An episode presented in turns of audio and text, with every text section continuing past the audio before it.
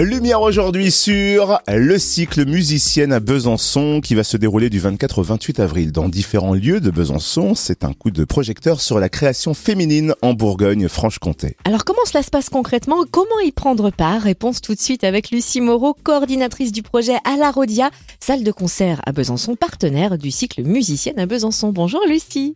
Bonjour. Quel est le concept du cycle musicienne à Besançon? Alors le, le concept est assez simple. En fait, musicienne à Besançon, c'est l'idée de proposer un, temps fort autour de la création euh, artistique féminine à Besançon et pas que, puisque le projet est ouvert euh, à, à tous les projets nationaux. Mais euh, le, les temps forts se passeront bien évidemment à Besançon. Alors comment cela se traduit-il concrètement? Comment va se dérouler cette semaine du 24 au 28 avril?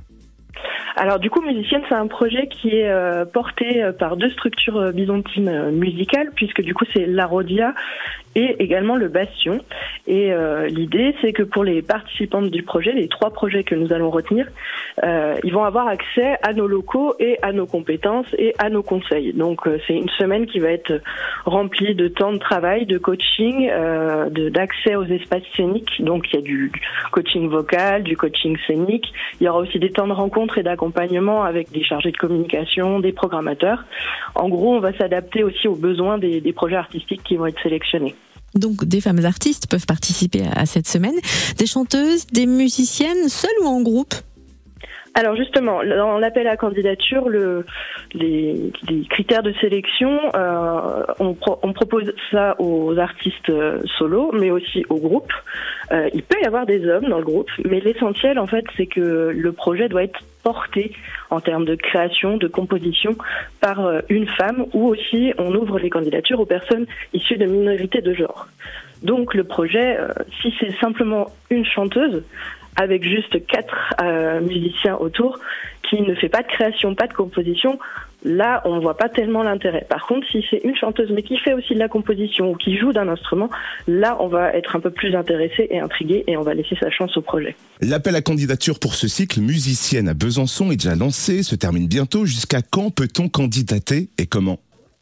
Oui, l'appel à la candidature a été lancé le 16 janvier et il se termine le 9 février.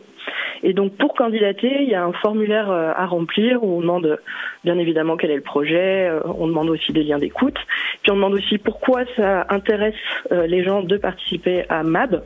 Et donc pour s'inscrire, il faut aller sur notre site internet www.musicienne au pluriel-mab.fr. Vous l'avez déjà un peu évoqué, hein, mais est-ce qu'on peut revenir sur les retombées pour ces artistes? Que peuvent-elles attendre de cette semaine musicienne à Besançon?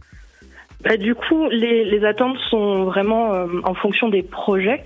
Euh, on ne crée pas d'objectifs précis puisque nous, on a, on a un déroulé, on propose un programme, mais le programme, on l'adapte en fonction des besoins, parce que les besoins ne sont pas, les projets ne seront pas tous au même niveau de développement artistique, donc on, aime s'adapter et accompagner en fonction de ces demandes. Donc euh, les retombées, j'ai envie de dire qu'elles sont très propres à chaque, chaque projet. Euh, si c'est un artiste qui a besoin juste d'être conforté sur comment construire son live, on pourra apporter ces questions.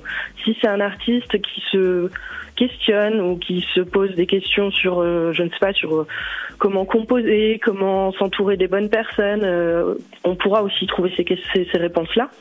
Et puis, euh, puis voilà, mais on, on, on met pas la pression avec un objectif précis.